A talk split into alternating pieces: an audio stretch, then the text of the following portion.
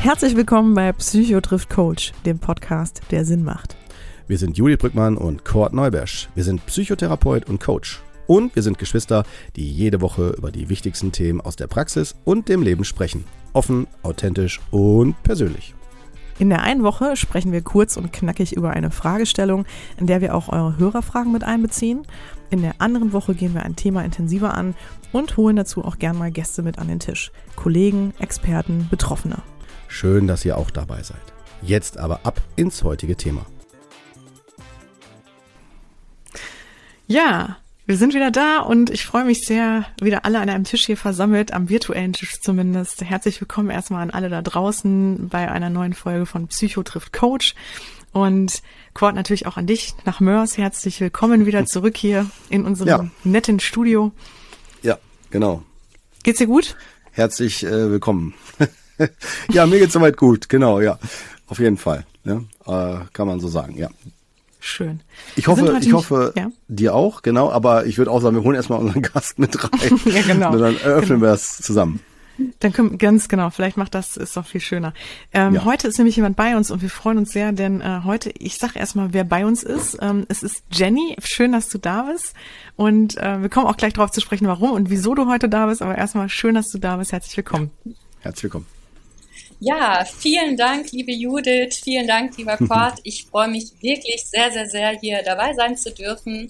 Ich habe ja das Gefühl, ich kenne euch, weil ich eure Stimmen ständig im Auto höre, weil ich äh, Fan der ersten Stunde bin und freue mich total, ja, dass wir heute zusammen, auch wenn es nur virtuell ist, hier zusammenkommen und freue mich auf den Austausch mit euch. Ja, wir uns auch. Wir uns.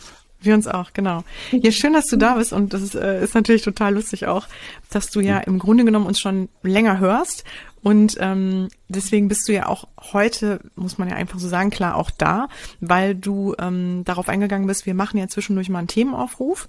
Und ähm, dann hattest du auch ein Thema mit reingebracht, ins Spiel gebracht. Und das fanden wir, dieses Thema, das Witzige war, ähm, das hatten wir eine Woche vorher, Kurt und ich, besprochen. Und ähm, dann hattest du dich dazu gemeldet, also hatte das total gut gepasst. Und ja, schon haben wir uns verabredet zum Telefonieren, wir beide, ne, Jenny? Und genau. ja, das Thema ist genau, wie im Grunde genommen funktioniert ein Familienleben oder wie, was macht es auch mit einer Familie, wenn ein krankes Kind da ist? Vielleicht kannst du erstmal, Jenny, dich so ein bisschen selber vorstellen, ein bisschen reinkommen erstmal. Wer bist du überhaupt? Ne? Wo kommst du so her? Was machst du? Was ist dein Background? Und was natürlich wahrscheinlich auch sehr spannend ist, wieso bringst du dieses Thema hier auf den Plan? Ja, sehr, sehr gerne. Ja, wer bin ich? Ja, mein Name hat dir schon verraten. Ich bin Jenny. Ich bin im Urberuf, im Ur-Ur-Urberuf, muss man sagen, Kinderkrankenschwester. Ich habe vor ja, über 20 Jahren ganz klassisch die Ausbildung zur Kinderkrankenschwester gemacht nach dem Abi und bin dann erstmal nach der Ausbildung im häuslichen Bereich gelandet. Aus zwei Gründen. Zum einen glaubt man jetzt nicht, aber das war vor 20 Jahren anders, gab es damals nicht so viele Jobs in der Pflege. Ne? Das hat sich ja total gewandelt. Und zum anderen muss ich sagen, war Klinik nicht so meins. Ich bin mit der Hierarchie, die doch so manchmal in Deutschland in den Klinik Kliniken herrscht, nicht so ganz zurechtgekommen. Und, und das ist der viel ausschlaggebendere Grund, ich ähm, wollte immer Zeit für den Patienten haben. Und das hatten wir in der Klinik ganz oft nicht. Ich wollte ganzheitlich pflegen. Ja, und dann hat es mich in die Häuslichkeit ähm, verschlagen. Dort habe ich erst zweieinhalb Jahre mit erwachsenen Menschen gearbeitet einfach weil es in der Kinderkrankenpflege keine Jobs mhm. gab. Ja, und das war auch erstmal ganz nett und tat mir als junge Frau auch gut, mit dieser Generation äh, von Menschen zu arbeiten. Aber ich habe gemerkt, so im Inneren, mein Herz schlägt für die Kleinen und dann bin ich vor ja, über 16 Jahren zurückgekommen in die Kinderkrankenpflege, habe in Nordrhein-Westfalen in einem Kinderkrankenpflegedienst angefangen, erstmal ganz normal als Kinderkrankenschwester. Also man muss sich vorstellen, ich bin mit dem Auto zu den kleinen Patienten nach Hause, habe dort Kinder von ganz klein bis, äh, ja, bis zum jungen Erwachsenen betreut, Kinder mit kleineren Erkrankungen, aber wirklich bis hin zur Sterbebegleitung. Ja, und wirklich intensivpflichtige Patienten zu Hause. Habe dann so mit 30 eine Weiterbildung gemacht zur Pflegedienstleitung und bin dann auch mit in die Leitung eingestiegen. Das heißt, ich habe äh, gemeinsam damals mit meinen beiden Chefinnen diesen Pflegedienst geleitet. Der war recht groß. Ich hatte so rund 40 Mitarbeiter zu führen, 30 Patienten. Ja, und äh, mein Job spaltete sich dann. Also ich saß zum größten Teil natürlich im Büro, habe den Pflegedienst geleitet, bin aber auch an der Basis geblieben. Also ich bin meistens so zwei, drei Stunden morgens äh, wirklich in die Pflege gegangen und dann äh, ab mittags ins Büro. Und äh, ja, habe parallel noch angefangen, als Dozentin zu arbeiten. Wir sind immer wieder gefragt worden von Schulen, Kindergärten, Geburtshäusern, könnt ihr nicht mal kommen, etwas über Kindernotfälle äh, erzählen.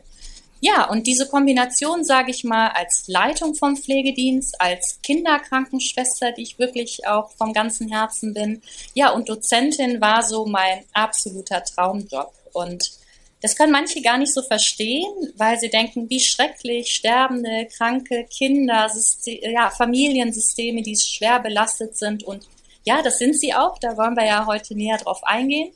Aber ähm, es waren auch ganz, ganz tolle gütige, dankbare Momente dabei. Ja, und wie das manchmal so im Leben ist, dann kam die Liebe daher. Und mein Mann, mein jetziger Mann, der, der, kam aus einem ganz anderen Bereich und wir mussten uns entscheiden. Und ich habe dann schweren Herzens gekündigt, äh, meinen Job, und ja, bin zum Niederrhein gezogen und habe aber mich hier verändert. Ähm, ich habe sehr viele Kinder sterben sehen und habe gedacht, jetzt muss mal was anderes rankommen habe mich hier selbstständig gemacht mit einer Firma. Ich gebe Brandschutzschulungen und ja, Erste-Hilfe-Schulungen, unterrichte ganz viele Fahrschüler, unterrichte Lehrer, Erzieher, Tagespflegepersonen, interessierte Eltern, ähm, ja, alles im Bereich der Ersten Hilfe bin aber als Aushilfe immer noch in der Pflege. Also äh, so zwei Nachtwachen im Monat mache ich bei einem ehemaligen Patienten von mir von dem ich auch gerne heute erzählen äh, möchte und auch darf. Ich habe ihn gefragt, weil ich einfach total gerne pflege und ich mit einem Fuß immer drin bleiben möchte. Ja, und dieses Thema kranke Kinder und wie, ja, wie funktionieren Familiensysteme mit kranken Kindern, das begleitet mich seit über 20 Jahren und lässt mich nicht los. Und ja, deshalb habe ich mich bei euch gemeldet, ne, um jetzt mal den Bogen zu schlagen. Ihr hattet ja aufgerufen und ich habe mich äh, sehr gefreut, ähm, dass die Hörer auch gefragt werden nach Themen. Habe das Thema vorgeschlagen, weil es mir persönlich ganz wichtig ist, weil es sich seit über 20 Jahren durch mein Leben zieht und weil ich glaube, dass zu wenig darüber gesprochen mhm. wird. Das ist in vielerlei Hinsicht ein Tabuthema und führt bei vielen Eltern dazu, dass sie Angst haben oder ein schlechtes Gewissen haben, wenn sie sagen, das ist schwer mit einem kranken Kind. Ich schaffe das nicht mehr. Ich brauche Unterstützung oder manchmal auch, ich gebe das Kind in eine Einrichtung, weil ich es nicht schaffe. Ja. Und das ist schwierig mit anzusehen. Ich glaube, und deswegen finde ich das so toll, was ihr macht an Arbeit. Man muss mit diesen Themen raus. Man muss aufklären, man muss darüber sprechen, um ja, das Tabu daraus zu kriegen und ähm, weil es ist einfach Thema. Es gibt kranke Kinder und es gibt sie immer mehr. Mhm. Denn wir haben durch den Fortschritt der Medizin, was ja auf der einen Seite wirklich super ist, haben wir aber ein Klientel an Patienten, das hatten wir mhm. früher nicht. Sie sind früher, man kann es einfach so sagen, gestorben. Mhm. Sie überleben jetzt und ähm, die Kinder sind da und sie werden in Zukunft da sein und wir müssen darüber sprechen, wie man diese Kinder gut versorgen kann wie man Eltern unterstützen kann. Und wenn man dann, ich nehme jetzt noch einen Punkt mit rein, wenn man dann noch guckt, wie es politisch aussieht, wie Pflegepersonal behandelt wird, was an Pflegepersonal nachkommt, wir sehen jetzt schon, dass es nicht passt, wird es in Zukunft noch schwieriger. Und da müssen wir drüber sprechen. Ja, das machen wir jetzt. Super. Ja, vielen Dank erstmal für die, ähm, für die gute Vorstellung und äh, also von dir und auch dem Thema. Und äh, ja, ich bin da ganz bei dir, oder also wir beide natürlich, Cord und ich, ähm, dass es wichtig ist, das anzusprechen, dass das wichtig ist hier auch mit, äh, ja, ne, dass das hier einen Platz verdient, auf jeden Fall. Und ähm, ich würde sagen, wir steigen einfach mal vielleicht direkt ganz konkret auch ein. Mhm. Ähm, gerne. Sehr gerne. Super. Jenny, vielleicht kannst du uns mal ein bisschen reinholen. Ich glaube, für die Hörer, die jetzt keine Berührung mit solchen Themen hatten bislang, ähm, was müssen wir uns überhaupt, welche Szenarien, welche Situationen, ja, müssen wir uns hier vorstellen? Auf was blickst du so zurück? Was hast du so für Fälle gehabt, für Familien kennengelernt? Vielleicht kannst du einfach mal uns ein bisschen reinholen. Ja, das mache ich sehr gerne. Das äh, sind ganz unterschiedliche Familien, ganz unterschiedliche Familiensysteme und ganz unterschiedliche Erkrankungen. Es gibt äh, genetisch erkrankte äh, äh, Kinder dabei. Es gibt Kinder dabei, die vielleicht einen schwierigen Start hatten, weil sie zu früh auf die Welt gekommen sind, die sich aber gut erholen über die Zeit. Es sind Kinder mit Stoffwechselerkrankungen. Es sind Kinder mit Krebserkrankungen. Aber wir hatten auch Kinder, und das ist so ein ganz besonderer Bereich, Kinder, die gesund geboren sind und die letztendlich krank geworden sind oder schwerst mehrfach behindert wurden durch einen Unfall zum Beispiel. Und das ist nochmal ein Punkt, der sich sehr unterscheidet. Es macht einen sehr großen Unterschied in den meisten Fällen, ob ein Kind krank geboren wird oder ob ein Kind krank ja. wird durch einen Unfall. Und wenn, ich sag's mal in Anführungsstrichen, wenn die Schuldfrage im Raum steht, weil eine Mama oder ein Papa vielleicht eine Sekunde nicht aufgepasst hat und dann ein ganz furchtbarer Unfall äh, geschieht, dann hat das nochmal eine ganz andere Dimension. Ja. Und da wird Kort mir sicherlich ja recht geben können oder ganz viel zu sagen können, weil ich habe das erlebt, wenn man Eltern noch so sagt, verzeih dir oder du musst auch wieder glücklich werden oder du hast auch andere Kinder und du hast eine Ehe und du hast ein Recht, glücklich zu sein, auch nach diesem Vorfall. Das ist das eine die Theorie und das andere ist die Praxis. Geht das? Mhm. Geht das als Mama und Papa? Und da habe ich doch ganz große Unterschiede gesehen. Und die Abgründe oder die ganz furchtbaren Situationen waren oft die, wo eine Schuldfrage wirklich in Anführungsstrichen im Raum stand. Das hatte nochmal eine ganz andere Dimension als ein Kind, was so krank auf die Welt kommt. Weil dann ist es oft, sag mal, Schicksal, ne? Oder äh, ja, hat aber eine andere Dimension, hat eine ganz andere Qualität auch im Umgang und auch im kompletten Familiensystem. Mhm. Ne? Äh, wie hält eine Ehe das aus? Gibt es Schuldzuweisungen? Was ist mit Verzeihen? Da kommen nochmal ganz andere Themen mit rein. Mhm. mhm.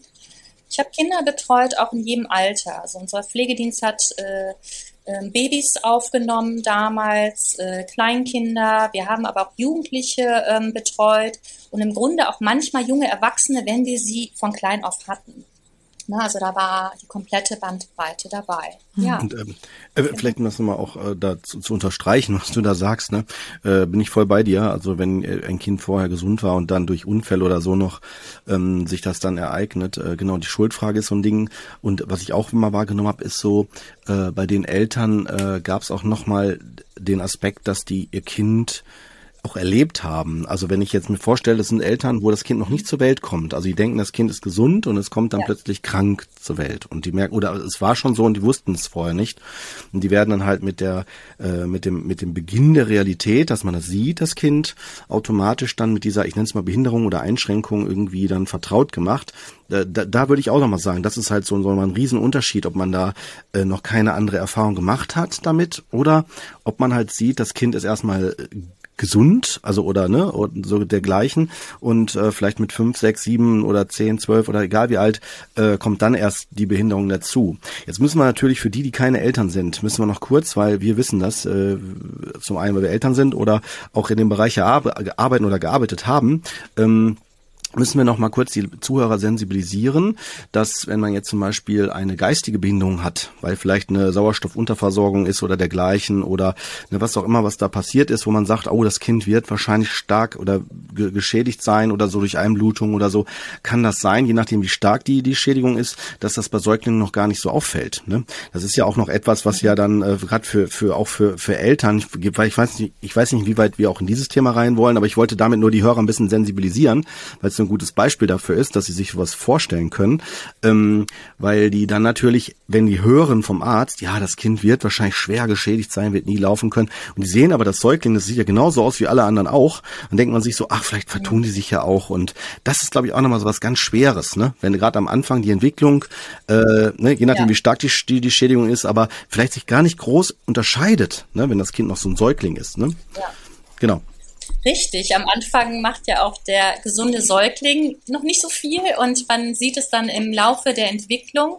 Und genau. ähm, das krasseste Beispiel, was ich dazu hatte, um das nochmal so klar rauszustellen, was du gerade gesagt hast, ist, wir hatten mal ein Zwillingspärchen, die sind gesund geboren und ein Zwilling hatte einen Unfall.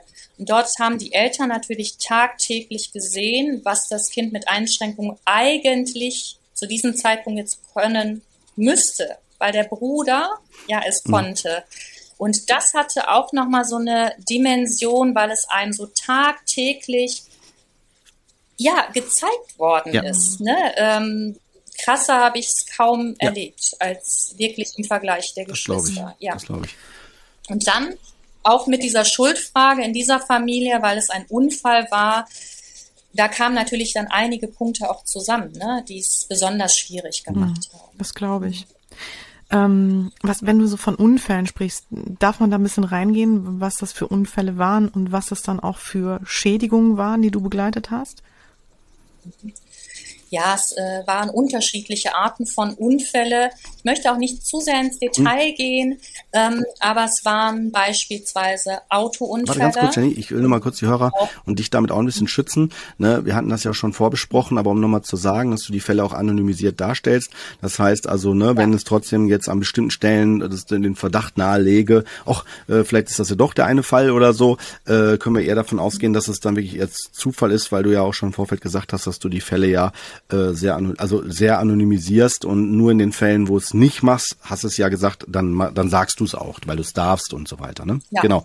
Und das du nochmal sagen. Ja, richtig. Hm? Äh, danke, dass du das ja. nochmal so sagst, Kurt, weil das ist mir ein ganz wichtiger ja. Punkt, Datenschutz, genau. genau. Also ähm, genau.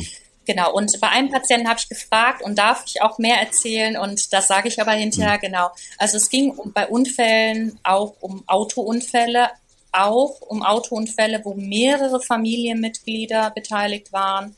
Es waren aber auch Unfälle, wo Kleinkinder aus einer hohen Höhe gefallen sind, auf den Kopf gefallen sind zum Beispiel. Und in diesen Fällen waren es dann in der Regel Hirnblutungen, die eingetreten sind und die eben in eine Krise, äh, ja, zu einer Krise geführt haben und einfach Hirnareale dadurch, ähm, ja, kaputt gegangen sind einfach, ne, und nicht, nicht sie werden einfach nicht wieder gesund, diese Bereiche. Mhm. Ähm, wir hatten auch einige Patienten, die hatten einen, ja, ich sag mal, Unfall oder ein Geschehen während der Geburt, ne, wenn es manchmal zu Sauerstoffschädigungen ähm, kommt, zu wenig Sauerstoff unter der Geburt. Aber das ist eben das, was der Kord eben sagte. Das ist dann so ein, die Situation ganz am Anfang, die ist auch schlimm, natürlich.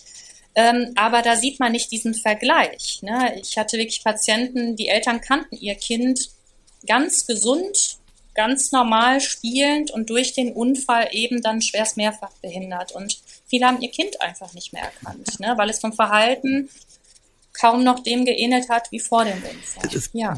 Nur kurz eine Ergänzung, Judith. Äh, es gibt ja auch so Fälle, wo der Schaden so hoch ist. Äh, solch, an solche Fälle kann ich mich auch begleiten. Die habe ich auch begleitet in der, in, der, in der Klinikzeit oder auch in der ambulanten Begleitung, wo die Frage auch im Raum steht, äh, ist das noch lebenswert? Also wo dann auch die Frage im Raum steht, oder so kann man auch Maschinen abstellen oder solche Sachen. Das sind ja ganz ethische Fragen manchmal. Man sich denkt, holla die Waldfee, also sowas würde ich niemals allein entscheiden ja. wollen. Aber da geht's ja auch um eine krasse Verantwortung. Ne? Also so also solche Sachen gibt's ja, ja halt leider leider auch. Ich meine, es gibt's ja nicht nur bei Kindern, gibt's ja auch bei Erwachsenen. Deswegen nehmen wir das jetzt nicht zu stark hier mit rein. Aber das ist ja auch nicht zu unterschätzen, ne? gerade auch in so einem Bereich. Ne? Ja, die ethischen Fragen in äh, diesem Bereich, ähm, die treffen mich oder ja alle, die ja. eben im pflegerischen Bereich oder medizinischen Bereich sind, immer wieder. Natürlich habe ich da auch meine Meinungen oder meine Erfahrungen. Was ich nur wichtig finde als Pflegeperson an, als sich, oder da war sich unser Pflegedienst damals sehr, äh, sehr einig ist, dass wir nicht werten, nicht werten, nicht bewerten, sondern dass wir die Kinder, die nun mal jetzt krank sind, pflegen. Das ist mein Job. Ich kann privat mir Gedanken darüber machen. Ich kann mir überlegen, würde ich das anders machen, ja oder nein. Ich kann mir überlegen, ist das lebenswert, ja oder nein. Es ist ja auch nicht immer messbar. Aber erst einmal war mir mal wichtig, das Kind zu begleiten und dem Kind ähm, ja so annehmlich wie möglich zu machen. Und nicht in jedem Fall, aber in den meisten Fällen kann ich sagen, dass trotz aller Krankheit ein Leben erst einmal lebenswert ist. Ähm, ich traue mich das so zu sagen ich weiß, es wird sicherlich Eltern geben, die sagen, Gott, aber mein Kind ist so krank und so haben wir uns das gar nicht vorgestellt. Also ich bin da sehr vorsichtig, aber ich traue mich das so zu sagen, weil ich einfach viele Kinder erlebt habe, die sehr schwer krank waren oder auch Schmerzen hatten, aber die trotzdem auch ihre guten Momente hatten, die ähm, sich wohlgefühlt haben, die auch schmerzfrei waren, die auch lachen konnten. Und eine Sache ist mir ganz wichtig. Krankheit bedeutet nicht gleich unglücklich sein. Ja. Ja, es gibt auch gesunde Menschen, die ganz furchtbar unglücklich sind. Und es gibt kranke Menschen und auch sehr belastete Familien, die aber trotzdem sowas wie Glück empfinden mhm. können. Mhm. Ja, und deswegen ein Leben finde ich erst einmal lebenswert. Sicherlich gibt es Grenzen. Auch ich habe persönliche Grenzen, aber erst einmal das Leben schön und erst einmal versucht man, ja, dem Patienten so schön wie möglich Und ich finde, das passt so gut da rein, weil du hast das nicht so toll in Worte gefasst und auch einfach individuell, ne? Also, wo noch die Wertung so einfach ja. so, wo man sagt so, oh, schlecht, besser, gut und so weiter. Und das ist ja, es relativiert ja. sich ja in solchen Dingen ja sowieso ganz schnell, ne? Also, da ja. bekommt Glück, Alltag und alles ja nochmal eine ganz andere Bedeutung, ne? Aber auch eine andere Wertschätzung, ne? Aber gerade dieses, das finde ich nochmal ganz spannend, also dieses Individuelle, ne? Mhm. Ja, und ich denke auch, dass das ein ganz wichtiger Punkt ist. Es wird ja oft diskutiert, kann man kranke Kinder zu Hause pflegen? Es wird diskutiert, wo sind die medizinischen Grenzen? Es wird diskutiert, soll ein äh, Kind mit Einschränkung oder ein behindertes Kind inkludiert werden oder nicht? Ich finde es ganz schwierig, diese Fragen pauschal zu beantworten, weil meiner nach meiner Erfahrung muss man wirklich jedes Kind, jede Familie und jedes Familiensystem einzeln betrachten. Denn was für die eine Familie gut ist, ist für die andere noch lange nicht gut. Und nur weil wir auch vielleicht von außen ein bestimmtes Bild haben oder uns gesellschaftlich auch Dinge aufgedrückt werden, heißt das nicht, dass es gut ist. Ich habe erlebt, dass viele Eltern auch das Gefühl hatten, ich muss mich jetzt kümmern. Ich muss, ich bin ja. die Mama, ich bin der Papa, ich muss das jetzt. Mhm. Ja, weil es wird so erwartet. Es, es klingt ganz oft so, das ist keine gute Mutter, kein guter Vater, wenn diejenigen sich entscheiden, das Kind ist besser in einer Einrichtung äh, aufgehoben. Und das kann ich so nicht sehen. Man muss das wirklich mit allen den ganzen Aspekten individuell betrachten und schauen, was ist für das Kind, aber was ist für die Geschwisterkinder, die Eltern und für das komplette Familiensystem das Richtige. Denn es geht nicht nur um das kranke Kind, sondern es steckt eine ganze Familie ja. dahinter. das Fall. muss man immer alles betrachten, ne? Das ist, finde ich, ganz wichtig. Auf ja. jeden Fall. Und, und auch noch der Aspekt, dass äh, gerade bei Behinderungen, das habe ich immer wieder erlebt, ne, dass man dann, wenn man nicht erfahren ist, äh, dann so gedacht hat, oh, das arme Kind und so weiter. Und die Personen, mhm. die mit den Kindern arbeiten, sagen so, ja, ja, hier, ne, komm, also äh, dat, jetzt lass dich mal nicht so hier hängen. Ne, man hat das Kind nämlich dann auch so Läuse ja. Unflöhe, ne, und findet das auch so manchmal vielleicht so ganz witzig, wenn dann, äh, je natürlich, je nachdem wie stark die Beeinschränkung ist, ne, aber wenn man dann halt ja. in der Einschränkung trotzdem die Individualität erkennt und das Kind sich dann noch abgeholt äh, fühlt. Deswegen bin ich voll bei dir, dass man das niemals pauschal machen sollte, sondern immer auch da individuell, glaube ich, äh, so würde ich es zumindest im Moment präferieren, äh, individuell entscheiden sollte. Ne? Also ja, ist eine spannende Sache. Ja, aber ich finde auf jeden Fall ganz interessant, dass du natürlich durch deinen Beruf, den du dann hattest und auch durch diese ambulante Situation, also die häusliche Situation, ne, sage ich mal, dann ja auch wahrscheinlich ähm, ganz andere Funktionen nochmal hattest, auch als Kinderkrankenschwester. Oder da natürlich, und das finde ich jetzt ganz spannend, ne, auch viele Psycholo, also psychologische Phänomene betrachtet hast oder beobachten konntest, ähm, die dann halt so die Konsequenz daraus sind, äh, was das halt, was das kranke Kind dann in dem Moment mit der Familie macht. Ähm, und da würde ich auch gerne noch mal so ein bisschen weiter drin oder da reingehen und einsteigen. Mhm. Ähm, also du bist dann in solche Familien gekommen und dann, Jenny, vielleicht kannst du mal so ein bisschen erklären, wie war dann deine Rolle und was sind so die Themen gewesen, bei denen du das Gefühl hattest, okay, da sind einfach große Herausforderungen da. Und äh, da muss ich eventuell gegebenenfalls sogar von außen ein bisschen unterstützen, ne? also einfach nochmal helfen. Oder was würdest du sagen? Ähm, du hattest es gerade, das würde ich gerne noch kurz ausholen oder ergänzen, du hattest es gerade so schön gesagt, ähm, dass wir vielleicht auch solche Dinge genau heute mal thematisieren. Ähm, und dann steht so eine Frage im Raum und dann steht das Gefühl im Raum, ich bin ja die Mutter und ich bin der Vater und ich muss das nun mal leisten. Das ist jetzt meine Aufgabe hier im Leben. Aber genau, vielleicht ist es in dem Moment eigentlich zu viel für mich und vielleicht ähm, würde ich wirklich auch selber darunter zerbrechen. Ähm, dass wir auch darauf wirklich eingehen. Also vielleicht, Jenny, kannst du uns da auch noch mal mehr schildern? Ähm, genau, wo sind da wirklich Dinge gewesen, ähm, wo du gemerkt hast, okay, hier wird's schwierig. Ja, sehr gerne. Tauchen wir mal ab, genau. Ich habe ja immer so zwei Perspektiven gehabt. Ich war ja anfangs ähm, als Kinderkrankenschwester unterwegs und habe in den Familien ja mit dem Kind und äh, mit der Familie gearbeitet. Hinterher als Pflegedienstleitung hatte ich nicht nur die Familie und das Kind im Blick, sondern natürlich auch ähm, Kolleginnen von mir, Mitarbeiter von mir, ich auf der anderen Seite ja auch schützen musste und gucken musste, dass es denen gut geht, weil es ja auch auf der anderen Seite für Pflegepersonal eine sehr belastende Situation sein kann. Ähm, die größten Herausforderungen, die ich so gesehen habe, sind zum einen diese Frage, ähm, oder wie kann man Eltern helfen, die ein schlechtes Gewissen mhm. haben? Ja. Oft hatten Eltern ein schlechtes Gewissen, sie kümmern sich nicht genug Sie kümmern sich nicht gut genug. Sie mhm. nehmen viel zu viel Hilfe an.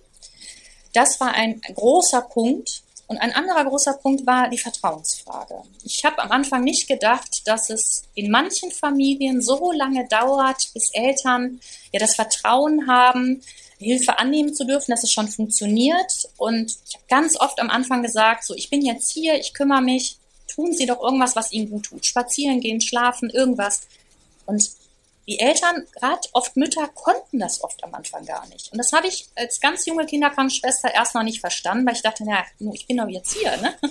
So. Ähm, aber im Laufe der Zeit habe ich das verstanden, denn es sind die Kinder, es ist der größte Schatz. Und als Mama und Papa möchte man, dass es dem Kind gut geht. Es soll perfekt, ja, ähm, gepflegt werden. Und gerade bei Kindern, die krankheitsbedingt auch nicht sprechen können, spielt das eine ganz große Rolle, Vertrauen zu haben zum Pflegepersonal, äh, weil die Kinder sich ja auch eben gar nicht, zumindest nicht über Worte äußern können.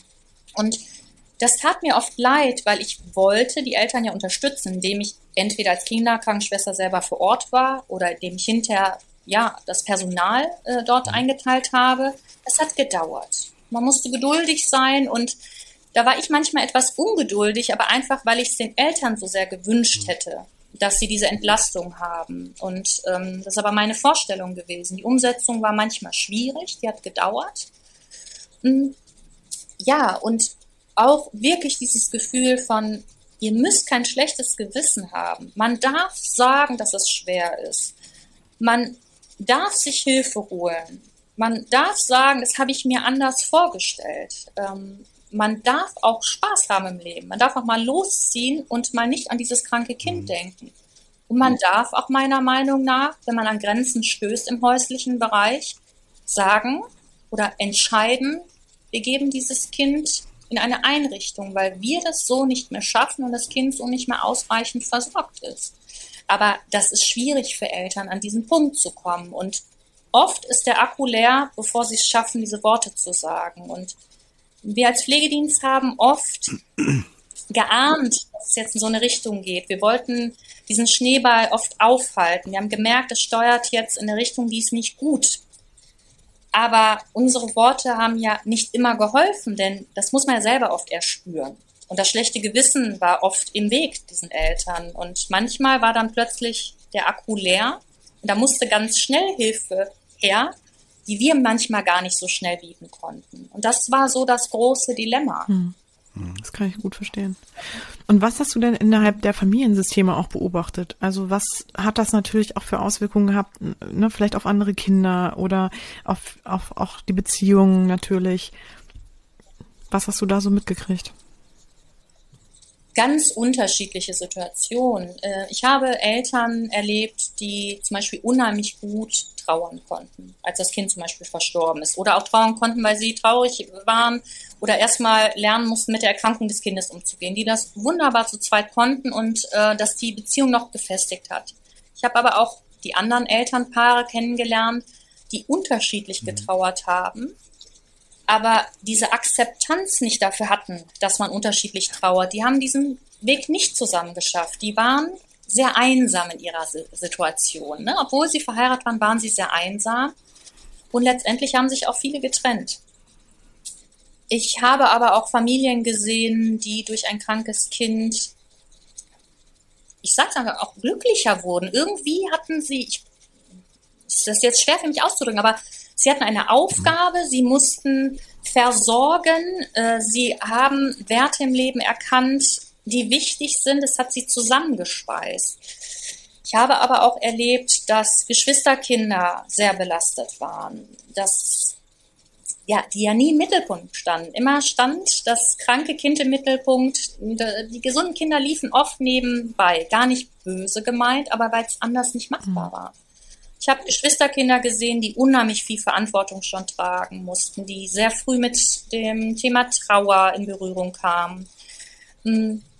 Und ein Bild, was ich wirklich nie vergessen werde, das hat sich bei mir so eingeprägt. Wir waren in einer Familie, da hatte der Patient eine Muskelerkrankung, also verkümmerte Muskeln oder Muskeln, die äh, ja äh, keine Funktion hatten.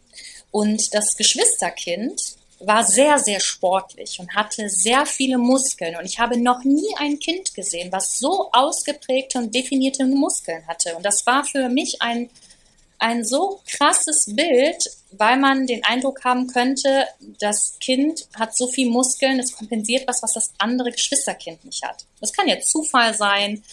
Das hat sich bei mir aber sehr, sehr eingeprägt, ähm, weil es mhm. oft so war. Die Geschwisterkinder sind oft vergessen worden. Und nicht, weil das irgendwer böse meinte, aber weil nicht genug Raum da war. Oder weil man dachte, na ja, das andere Kind braucht mehr Aufmerksamkeit und braucht die mhm. Also wirklich unterschiedlichste Sachen, unterschiedlichste Konstellationen und unterschiedlichste, krasseste Momente, positiv auch als negativ. Ne? Das kann ich mir echt total vorstellen. Also ich muss auch sagen, mich berührt das Thema heute auch sehr, weil ich denke, das ist so ein Thema, ja, also erstmal vor allem, wenn man selber ja auch Kinder hat, dann ist das, glaube ich, so die schlimmste Vorstellung, ne? Ähm, wenn einem Kind was passiert und wenn man dann natürlich auch noch mehrere Kinder hat, dann weiß man halt, also ne, das ist natürlich, man kennt ja schon die Situation, wie es ist, wenn man dem einen Kind natürlich mehr Aufmerksamkeit schenkt als dem anderen. Ne? Und ich meine, wie muss sowas sein, ne? Wenn du wirklich, also du willst allen gerecht werden, du willst auch irgendwie dann noch die Familie an sich irgendwie am Laufen halten, äh, dich selber irgendwie nicht komplett vergessen, das ist ja auch eine Riesenaufgabe, ne? Und ähm, ja, also deswegen finde ich es auch so schön, dass du das mal so ein bisschen auch gerade angesprochen hattest, dass es sogar dazu kommen kann, dass Paare gefestigter werden, dass auch durchaus ähm, glückliche Situationen entstehen können. Ähm, was ich übrigens auch nochmal ganz interessant finde, ich habe das Phänomen äh, mal gehört oder finde ich auch spannend, ähm, dass man ja ähm, ein oder dass ein Paar, was zum Beispiel ein, sage ich mal, gesundes Kind hat und ein behindertes Kind, ähm, häufig ähm, auch noch ein drittes Kind bekommt, damit nämlich genau mhm. diese Problematik, dass das gesunde Kind so, ich sag mal, im Hintergrund steht durch das behinderte Kind, ähm, dass das genau, also dass das, dass es noch ein, wie so ein Nebenmitspieler bekommt und äh, ne, dass mhm. es quasi nicht nur die ganze Zeit sich auch dann auch als gesundes Kind ausgegrenzt fühlt. Ähm, ja. Würdest du das bestätigen, Jenny, oder ne, auch Cord? Was sagt ja. ihr dazu? Ja, ich habe einige dieser Familien äh, ähm, begleitet und was ich dabei ganz furchtbar fand, war, dass diese Familien manchmal Situationen hatten, wo sie angefeindet wurden wo sie von außen gehört haben, wie könnt ihr denn noch mit dieser Belastung noch mal ein Kind zeugen? Und mit der Gefahr, wenn es zum Beispiel eine genetische Erkrank äh, Erkrankung war, mit der Gefahr, dass das nächste Kind auch krank wird. Und das ist natürlich etwas, ähm, ja, da fehlen mir wirklich die Worte. Ähm, ja, aber das haben Familien teilweise erlebt. Genau, ja. weil wir gehen ja schon, ne, da merken wir auch schon, wenn wir darüber reden, in eine Wertung äh, mit den Begriffen, mit den Bereichen, weil wer sagt denn, dass ein, sag mal, behindertes Kind äh, weniger wert oder anderswertig ist wie ein, sag mal, gesundes Kind? Und dann ist auch die Frage, was heißt denn gesund? Ne? Also setzen wir da an, dass jemand, der gesund ist, nicht äh, ähm, unterstützt werden muss. Und dann ist ja auch die Frage, aber äh, machen wir uns nichts vor. Unterstützt werden müssen wir alle, ähm, wenn wir zur Welt kommen, alle. Und äh, wenn wir irgendwann älter werden, äh, je nach Umstände auch noch mal. ne, also so, das ist schon eher ein gesellschaftliches Thema. Ich glaube, dass wir hier auch ganz, also dass es so eine Schnittstelle gibt zu dem Thema auch, äh, wenn man anders ist, also wenn man die Masse verlässt und dann eine, ich nenne es mal Randgruppe bildet ähm, und dann äh, dann entsprechend eine Wertung bekommt. Vor allen Dingen, wenn man das System anders nutzt oder einen anderen Aufwand erfordert, dann dann hat man entweder die auf äh, die, die dann sagen, oh Mensch, klar müssen wir unterstützen, oder die, die dann sagen, boah, was ein Scheiß oder muss das denn sein? Ne, ich möchte mal erinnern an die Kriegszeit, wo die Menschen, die gerade diese Menschen oder auch Kinder verbrannt, getötet und andersweitig mitbehandelt oder umgegangen worden ist. Ne? Also, dass man sagt, das ist einfach nicht, äh, also dass man die gar nicht gleichwertig angesehen hat. Ne? Ich will jetzt nicht zu sehr in diese Thematik rein. Ich will nur damit sagen, ähm, da, das wollte ich damit deutlich machen. Äh, äh das ist auch immer eine Frage eines Wertes. Und äh, ich persönlich sage dazu ganz klar, es ist genauso Mensch wie jeder andere auch. Jetzt komme ich äh, genau wie Jenny aus der Pflege. Also wenn man die verschiedenen verschiedenen Aspekte auch kennt, die ich nenne das mal die hinter der hinter dem Alltag, hinter der Normalität, das vielleicht der meisten von uns äh, ähm, ja stattfindet, ähm, ist es auf jeden Fall äh, sowas von, ich würde sagen, spürbar. Also das ist auch, wie du schon sagst, Jenny, schwer in Worte zu fassen, weil es ist dann einfach, das sieht man, das erlebt man, das, das, das spürt man und äh, da möchte ich einfach auch nochmal deutlich machen, dass es immer eine eine, eine Entscheidung ist, die ja die Familie selber wählen sollte. Und wenn wir jetzt wieder zu der Frage zurückkommen, wenn jemand schon behinderte Kinder hat oder ein behindertes Kind hat und das ist ein genetischer Faktor und die Wahrscheinlichkeit, dass sie bei einer bei einem erneuten Kind äh, erhöhte Wahrscheinlichkeit haben, dass das Kind wieder behindert ist. Gut, das ist natürlich äh, insofern, glaube ich, ähm, soll ich sagen, ein, ein, ein emotionales Thema, weil hier noch ne, was anderes hinzukommt, nämlich ein Faktor, ich glaube, das ist der angreifbare Faktor, dass man das willkürlich auch noch behindert macht. Also oder dass man das auch noch erzeugt. Also so, ich glaube, das ist das, ne, was es so brisant, brisant macht in dieser, in diesem äh, ja gesellschaftlichen Bereich. Mhm. Ja, äh, das stimmt. Das ist ein ganz, ganz spannendes Thema.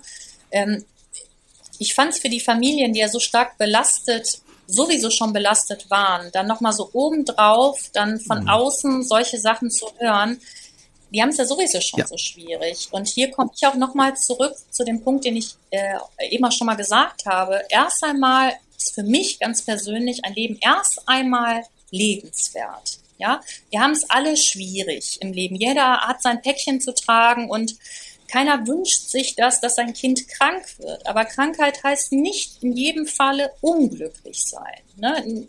Also das finde ich ganz, ganz wichtig.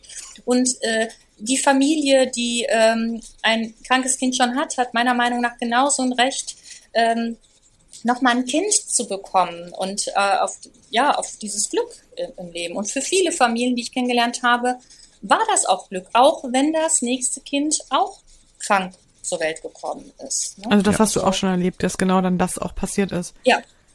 Mhm. Ja, und natürlich sind diese Eltern ganz belastet, aber ich kenne wirklich auch äh, ähm, Eltern, die ähm, ein sehr, sehr starkes Frühgeborenes äh, bekommen haben. Und die sind wirklich sehr, sehr krank gewesen und äh, haben auch vollgeschrieben, werden nicht gesund.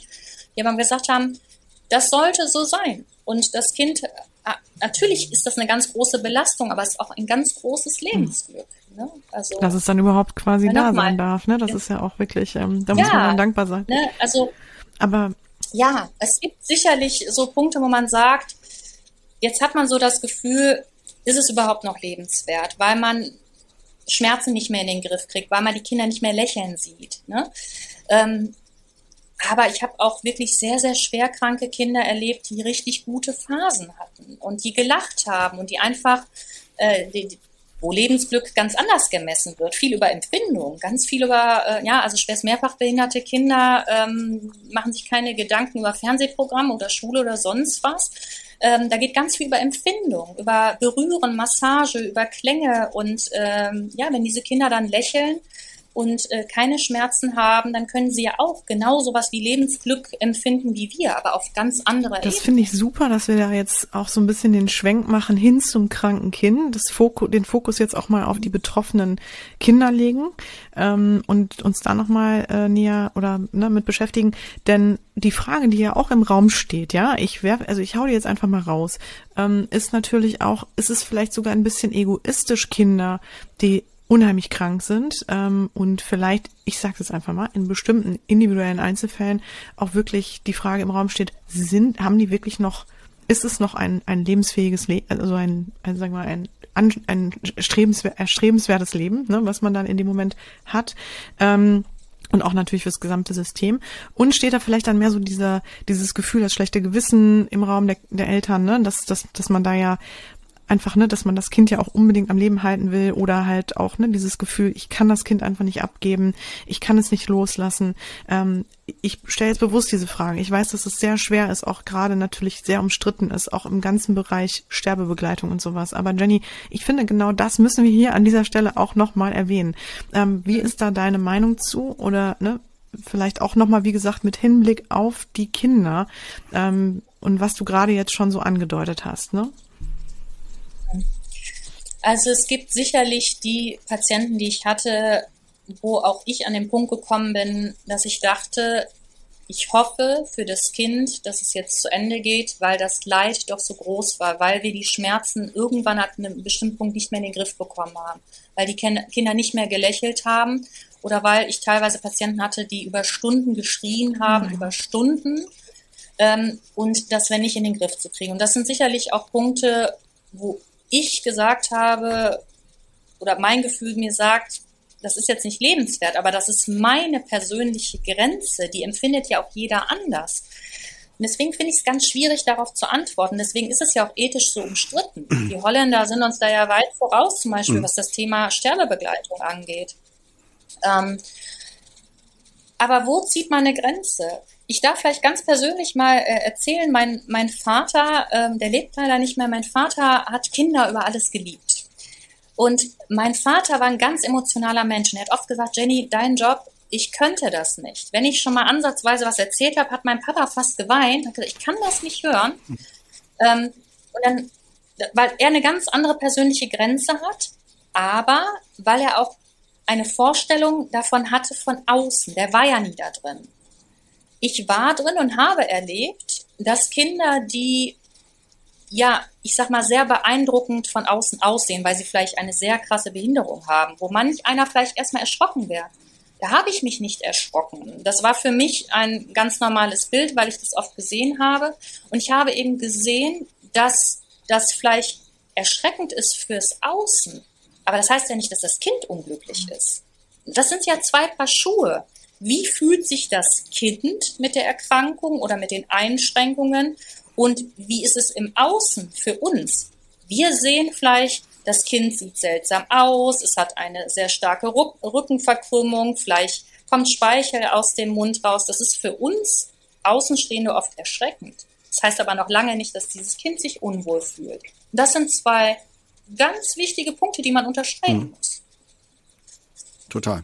Meiner Meinung ja, nach. Ne? Das ist ja. Ähm, Ne? Ja. Das ist wirklich so. Also das äh, ist, ähm, weil da bin ich wieder bei dem Thema Werte, ne? Also was wir kennen und was halt mhm. die Familie für sich kennt. Also ich habe das immer wahrgenommen, dass auch die Familien, die ähm, ja so mit einem behinderten Kind groß werden, auch einen ganz im Bereich auch Geduld oder äh, Rituale oder ähm, was wichtig ist im Leben, ne, so wirklich ganz anders einen, einen anderen Blick drauf bekommen haben. Ne? Und natürlich werden die, die Familienangehörigen, wie du sagst, gerade die Geschwister, ähm, möchte ich auch nochmal betonen, äh, kann jetzt kann ich jetzt nicht alle mit einschließen, aber ich kann zumindest das so formulieren, dass es eine erhöhte Gef schon halt Problematik darstellen kann Gefahr, je nachdem, äh, wie sich das auswirkt, dass die natürlich durch dieses sich zurückstellen, das ja auch nicht immer gegeben ist, aber es ist, halt die Gefahr ist halt sehr hoch. Und wenn das dann stattfindet, dass sie dann auch im späteren Leben, wenn die in, in das eigene Leben gehen, dass es dann halt äh, schwierig werden kann, gerade wenn es um persönliche Beziehungen geht, weil da geht es dann wieder um Kontakt. Und wenn ich merke, ich, ich, ich konnte in der Familie diesen Kontakt nicht bekommen, weil halt jemand anders die ganze Zeit den brauchte, dann bin ich natürlich überfordert, wenn ich dann äh, in einer Beziehung gehe und merke plötzlich in der Partnerschaft so äh, irgendwie, oh, was will die denn die ganze Zeit von mir so, ne? Soll man nicht da besser mal den Fokus woanders drauflegen oder dann wird das zu unangenehm und das ist nicht selten äh, passiert, habe ich in meinem Umfeld erlebt bei solchen Familien ähm, und dann halt Fällen, wenn die in die Therapie kamen, dass die Schwierigkeiten hatten, sich auf eine Beziehung einzulassen ne? und dann eventuell vielleicht mehrgleisig gefahren sind oder das gar nicht äh, konnten oder so, weil die das auch gar nicht anders kannten und auch tatsächlich das auch immer wieder auch gesagt haben als, äh, ja, ich könnte sofort jetzt hier die Zelte alle abbrechen und äh, am Mond oder am Mars oder sonst wo oder weil die einfach ne, dieses Vertraute, dieses, diesen Fokus, das, was aufgebaut wird auf meine Person, so nicht kannten. Ne, weil die sich immer auf, auf jemand ja. anders fokussieren mussten. Ne? Und dann aber auch ein gutes Gefühl und eine gute Sensitivität dann für andere haben und die dann auch, äh, also hängt natürlich immer von der Person ab, aber die Wahrscheinlichkeit dann da auch dadurch mitsteigt, ne, dass sie sich super gut um andere kümmer, kümmer, kümmern können, weil die die Bedürfnisse der anders, anderen halt besser sehen können, haben die ja so gelernt. Ja, ja, ganz, ganz spannend und ich glaube, das hat auch was damit zu tun, wie lange Krankheit eine Familie begleitet. Also sicherlich ist das nur ein Aspekt, aber es gibt Familien, die ein sehr schwer krankes Kind hatten, zu Hause begleitet hatten, das nicht so viele Jahre gelebt hat. Und das ist natürlich sehr schmerzhaft, aber man kommt irgendwann an den Punkt zurück, jetzt weiß ich gar nicht, wie ich das ausdrücken soll. Ich sage es sehr in Anführungsstrichen, aber nur weil ich jetzt gerade nicht weiß, wie ich es hm. anders ausdrücken soll. Sie kommt zu mehr Normalität ja. zurück. Ja. ja? Okay. Eine Familie, was ein Kind begleitet, manchmal über Jahrzehnte, das habe ich auch erlebt. Ja, dass äh, die bis Mitte 20 bei ihren Eltern gelebt haben, die kennen es gar nicht mehr anders. Und ich glaube, das macht nochmal mit Geschwisterkindern auch nochmal was ganz anderes und auch mit der Ehe, weil sie ja jetzt nur noch mit Krankheit mit diesen Themen beschäftigt sind. Und zwar über Jahrzehnte. Sie kommen gar nicht mehr zur Normalität zurück. Das macht, glaube ich, auch nochmal einen ganz, ganz großen Unterschied. Und da sind wir auch bei einem anderen wichtigen Punkt, und zwar Abnabelung. Wann schafft man es, sich abzunabeln von einem kranken Kind? Kann man das überhaupt? Darf man das? Wie geht das? Das ist eine sehr ja? gute Frage. Auch ein ganz spannendes Thema. Das finde ich auch einen sehr guten ja. Punkt, genau. Dieses ganze Thema Loslassen, ne, das war ja auch so das, wo ich ja gerade herkam. Ähm, Loslassen ne, von Schuld, Loslassen von auch ne, solchen Dingen. Hast du das Gefühl gehabt, irgendwann gab es den Punkt, wo die Eltern oder ne, wo, wo das auch gut ging oder ähm, wo die das für sich hin, hinbekommen haben und vielleicht da auch nochmal spannend, warum, wie hast du das beobachtet, Jenny? Was ist da passiert? Mhm. Ja, es gab auch die Familien, die, sag ich mal, gut loslassen konnten. Das sind die Familien, die ähm, gut Hilfe annehmen konnten. Das sind Familien, die äh, manchmal auch psychologische Hilfe bekommen haben. Das sind Familien, die sich getraut haben zu sagen, ich brauche Unterstützung und sich die auch geholt haben und die ein gutes Netzwerk hatten an Menschen, die unterstützt haben. Ähm, das sind oft die Familien gewesen, die ein Kind auch gut loslassen konnten, die irgendwann gesagt haben, jetzt der Zeitpunkt, das Kind ist in einem Alter, da wird es vielleicht in eine Wohngruppe gehen. Denn mein gesundes Kind würde genauso irgendwann mit 18, 19, 20, 21 vielleicht das Haus verlassen und äh, ja, Abnabelung schaffen. Das ist auch ein ganz wichtiger Punkt, denn Familien, die diesen Punkt verpassen, weil sie ein schlechtes Gewissen haben oder äh, weil sie nicht anders können oder weil ihnen die Gesellschaft das aufdrückt oder weil sie nicht wissen, wo sie Hilfestellung bekommen, die kommen ganz oft an den Punkt, dass sie nicht mehr helfen können, weil sie es körperlich nicht können, weil sie zu alt sind, weil es schlichtweg nicht mehr funktioniert. Und dann fällt man natürlich in ein Loch, weil dann muss ganz plötzlich eine Idee her, eine Hilfe her. Und diese Kinder sind es ja oft, das sind oft junge Erwachsene, dann gar nicht gewohnt, von fremden Menschen gepflegt zu mhm. werden, weil sie eben nur die Eltern als Pflegeperson kannten. Und dann wird es schwierig. Das, ich glaube auch, das ist ja, wenn man erst mit 25 oder 29 auszieht von zu Hause, für jeden, der auch gesund ist, ist es dann ein bisschen mhm. schwierig, ne? selbstständig zu werden und diese Abnabelung zu schaffen. Und das ist, glaube ich, ein ganz wichtiger Punkt, der aber schwierig ist umzusetzen. Und deswegen finde ich es so toll, dass Leute darüber reden, denn denke, man muss darüber reden, man muss Eltern sagen, man, man darf sagen, man kann nicht mehr, man, man muss sagen, ich brauche Hilfe und sie müssen auch wissen, wo sie die Hilfe bekommen können. Mhm. Und dann wird es ja jetzt, wenn man politisch guckt, noch schwieriger, denn wir haben gar nicht genug Menschen, die helfen. Also muss Politik auch ganz viel machen. Denn es geht ja auch nicht nur um kranke Kinder, es geht ja um ein komplettes Pflegesystem. Wir wissen alle, na, wie sieht's denn im Moment aus in der Pflege? Und auch wenn wir die, an die Altenpflege auch denken, es muss ja jetzt auch nicht nur um Kinder gehen, wird schwierig. Mhm. Wir werden ja oft gezwungen, zu Hause zu pflegen, weil es nicht genug Personal gibt. Und da ist die Krux. Ich muss dann Fleisch selber pflegen, obwohl ich imstande wäre, das Kind jetzt abzugeben oder mir Hilfe zu holen. Und darüber werden Familien auch krank oder ausgelaugt. Mhm. Ja, ja, total. Aber was hast du denn vielleicht auch beobachtet an den kranken Kindern oder wenn die sich äußern konnten oder mitteilen konnten oder auch natürlich, da passiert ja natürlich auch ganz viel auf anderen Ebenen. Ähm, wie ging es denn auch den Kindern? den Betroffenen?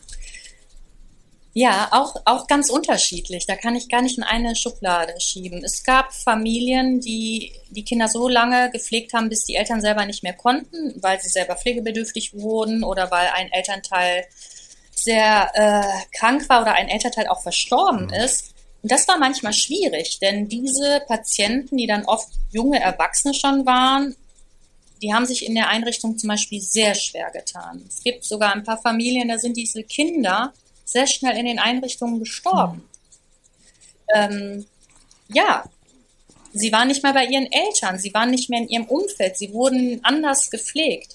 Und äh, es gibt aber auch die Familien, wo das super gut geklappt hat, die haben das schrittweise gemacht. Ne? Dann sind die Kinder zur Schule gekommen, dann hatten, haben die dort äh, Betreuungspersonal kennengelernt, die sind dann mal nachmittags gekommen, haben die Kinder äh, abgeholt. Ein Pflegedienst ist mit reingegangen. Ähm, ja, dann haben die Eltern auch andere Familien kennengelernt, ein anderes Netzwerk kennengelernt, auch Wohneinrichtungen kennengelernt und die Möglichkeit gehabt, ja, äh, ihre Kinder zum Beispiel mal in einem Hospiz unterzubringen. Und jetzt nicht erschrecken, es geht bei Kindern nicht immer äh, im Hospiz um Sterben, sondern auch um Urlaub zu machen, genau. Entlastung. Genau. Ne? Das ist ja ein bisschen anders als im Erwachsenenbereich. Und ähm, Eltern, die sich dann immer mehr zugetraut haben, die Kinder immer mal wieder dort abzugeben, Urlaub zu machen, vielleicht auch mit den gesunden Geschwisterkindern, ähm, Vertrauen gefasst haben und dann ging das schrittweise. Mhm. Ne? Äh, erst ein paar Mal ins Hospiz, dann vielleicht hinterher in eine Wohngruppe oder ähm, in eine Wohngruppe, aber dann am Wochenende zu Hause. Ähm, schrittweise ist oft gut gewesen. Ja, schrittweise los. Also du hast dann zu sehen, Du hast dann quasi beobachtet, dass es auch beiden gut tat, sowohl Kind als auch ja. Eltern und Geschwistern und solchen, äh, dem System halt auch gut hat. Ja, mhm. Und in den meisten Familien ging es sehr gut, die früh damit angefangen haben, Hilfe zuzulassen. Mhm. Weil die Kinder das dann auch kannten. Und wenn wir von schwerst mehrfach behinderten Kindern sprechen, also auch wahrnehmungsgestörten Kindern, ähm, ist das ja auch ganz wichtig, dass sie ähm, ja Pflegepersonal kennenlernen, dass mal kennenlernen, dass auch andere Menschen rankommen, ne, mal pflegen und nicht nur Mama und Papa und ähm, ja, und dass das nicht ad hoc geht plötzlich sind sie 20 Jahre nur Mama und Papa gewohnt. Und jetzt kommt fremdes Pflegepersonal und das sind vielleicht Patienten, die nicht sehen können, die ganz viel über äh, Hautwahrnehmung gehen oder über Stimme. Das ist für die ja dann ganz, ganz schwierig umzuswitchen. Mhm. Ne? Ich glaube, es ist wichtig, dass man von Anfang an und wenn es nur ein bisschen stückweise Hilfe annehmen kann und darf und die dann ausbaut. Mhm. Ja, sehr, also ja, klar. total interessant. Ich finde auch noch einen ganz wichtigen Aspekt, den hatten wir beide ja im Vorgespräch auch besprochen, oder den hattest du dann quasi ange, ähm, äh, mit hinzuge hinzugenommen und äh, gesagt, den müsst, sollten wir auch besprechen, weil du das auch häufig beobachtet hast. Und das fand ich interessant, weil als Außenstehender hätte ich das auch überhaupt nicht auf dem Schirm. Das ist so das ne Thema mit Nähe und Distanz, ne, Jenny, und Scham. Kannst du uns das erstmal näher erklären? Was ist genau damit gemeint? Ja, ich wollte den Aspekt sehr gerne mit reinnehmen. Das Thema Nähe und Distanz gehört so mit zu meinen Lebensthemen. Das darf ich einfach an dieser Stelle so sagen, sowohl privat, aber auch dem Job mhm. geschuldet. Und wir sind ja in die Familien reingegangen. Das macht ja einen riesen Unterschied zur Klinik. In der Klinik ne, kommen die Eltern, kommen die Patienten. Klinik ist so Chef, gibt äh, äh die Regeln vor. Bei uns war es ja genau andersrum. Wir sind als Gast in die Familien gegangen und da ja, überschreitet man ja schon eine ganz große Grenze. Mhm. Ja, und gerade in Familien, die kleine Wohnungen hatten, wo man nicht viel Abstand hat, haben wir halt unheimlich viel mitbekommen. Unheimlich viel mitbekommen, was Eltern wahrscheinlich gar nicht wollen, was wir mitbekommen. Man überschreitet da eine Grenze, die auf der einen Seite total gut und wichtig ist, damit wir anständig pflegen können. Und auf der anderen Seite dringen wir da in eine Privatsphäre ein. Und das ist ganz schwierig. Da sind Pflegedienst und Eltern sich schon mal auf die Füße getreten. Da ist es auch schon mal, ja, hat es auch schon mal geknallt, weil jeder auch eine andere Grenze Kannst du mal ein Beispiel nennen, dass man ja, das mehr greifen ja, kann? Das fängt bei ganz banalen Dingen an. In der einen Familie äh, sagen Eltern zum Beispiel, naja, ihr als Pflegedienst, ihr seid 16 Stunden am Tag hier, hier ist eine Kaffeemaschine, ihr dürft euch an der Kaffeemaschine bedienen, ihr müsst nicht jedes Mal fragen. Und wenn man so eine Familie gewohnt ist, man kommt als Schwester oder Pfleger in die andere Familie und geht selbstverständlich an die Kaffeemaschine, kann es sein, dass man die um die Ohren, dass die einem um die Ohren fliegt, sage ich mal, weil diese Eltern eine ganz andere Grenze mhm. haben und sagen, Moment mal, das ist unsere Kaffeemaschine, da wollen wir nach gefragt werden. Das ist ein Beispiel von vielen. Wo darf ich rangehen, wo nicht? Darf ich mich nur in dem Zimmer des Kindes aufhalten? Wie, wie bewege ich mich durch, äh, äh durchs Haus, durch die Wohnung? Dann ist auch die Frage, gibt es eine extra Toilette für Pflegepersonal, ja oder nein? Oder benutzen alle dieselbe Toilette? Und für mich als Schwester ist das mein Arbeitsplatz. Für die Eltern ist es die intimste Stelle, die es gibt, das Badezimmer. Und ähm, das ist ganz, ganz schwierig und überall anders. Und es war für mich schwierig, das erstmal herauszufinden, wo meine Grenzen sind, wo sind die Grenzen der Familie. Und es war für mich auch hinterher manchmal schwierig, neuem Personal zu vermitteln. Was dürfen die, was dürfen die nicht? Man kann ja nicht so ein Regelwerk aufschreiben. Ne? Das hat ganz viel mit Gespür und Empathie zu tun und im Grunde versucht man sich erstmal so ein bisschen leise zu machen, ein bisschen zurückzunehmen in der Familie, nicht so präsent zu sein, ähm, denn das ist ja erstmal das Haus der Familie. Mhm. Und ich hatte immer den Wunsch, oder es war im Grunde ja der Wunsch des Pflegedienstes, dass wir es so in Anführungsstrichen so normal wie möglich der Familie ja gestalten möchten. Es ist nie ein ganz normales Familienleben, weil da eben der Pflegedienst mit rumschwirrt. Aber so normal wie möglich. Und das heißt, auch für uns hieß das ein bisschen zurücknehmen, nicht zu präsent mhm. sein. Die Familie ist präsent, das Kind ist präsent. Wir nehmen uns ein bisschen zurück, aber das ist schwierig in einer kleinen, also kleinen Wohnung zum Beispiel. Es ist schwierig, man hat ja auch seine Persönlichkeit. Ich bin zum Beispiel ein Mensch, ich nehme mich jetzt hier sehr zurück, aber ich, ich rede sehr laut sonst, ja. Und das, das kann allein ja schon stören. Ne? Ich habe gerne mit meinen Patienten früher gesungen. Ja, das habe ich gern gemacht oder auch mal vorgelesen. Es kann aber ja auch störend sein, wenn im Nebenzimmer das gehört wird. Es kann aber auch für Pflegepersonal irritierend sein, wenn man Eltern hört in Situationen, die sehr privat sind. Aber das lässt sich manchmal gar nicht vermeiden. Mhm. und wo will man sagen, ist eine Grenze? Das ist ganz, ganz, ganz, ganz schwierig. Ne? Und ähm, Oft haben wir auch be äh, bemerkt, Eltern waren am Anfang sehr, sehr freundlich und die haben jedes Mal in jeder Schicht einen Kaffee angeboten und ähm, manchmal ließ das nach. Ja klar, weil die leben mhm. dort. Ja, die sind ja kein Kellner oder so, die leben dort und wir haben nicht jeden Tag von morgens bis abends Besuch und bieten jemandem Kaffee an. Und ähm, das war aber dann manchmal für Pflegepersonal irritierend. Dann hieß es ja, die Eltern sind nicht mehr so freundlich.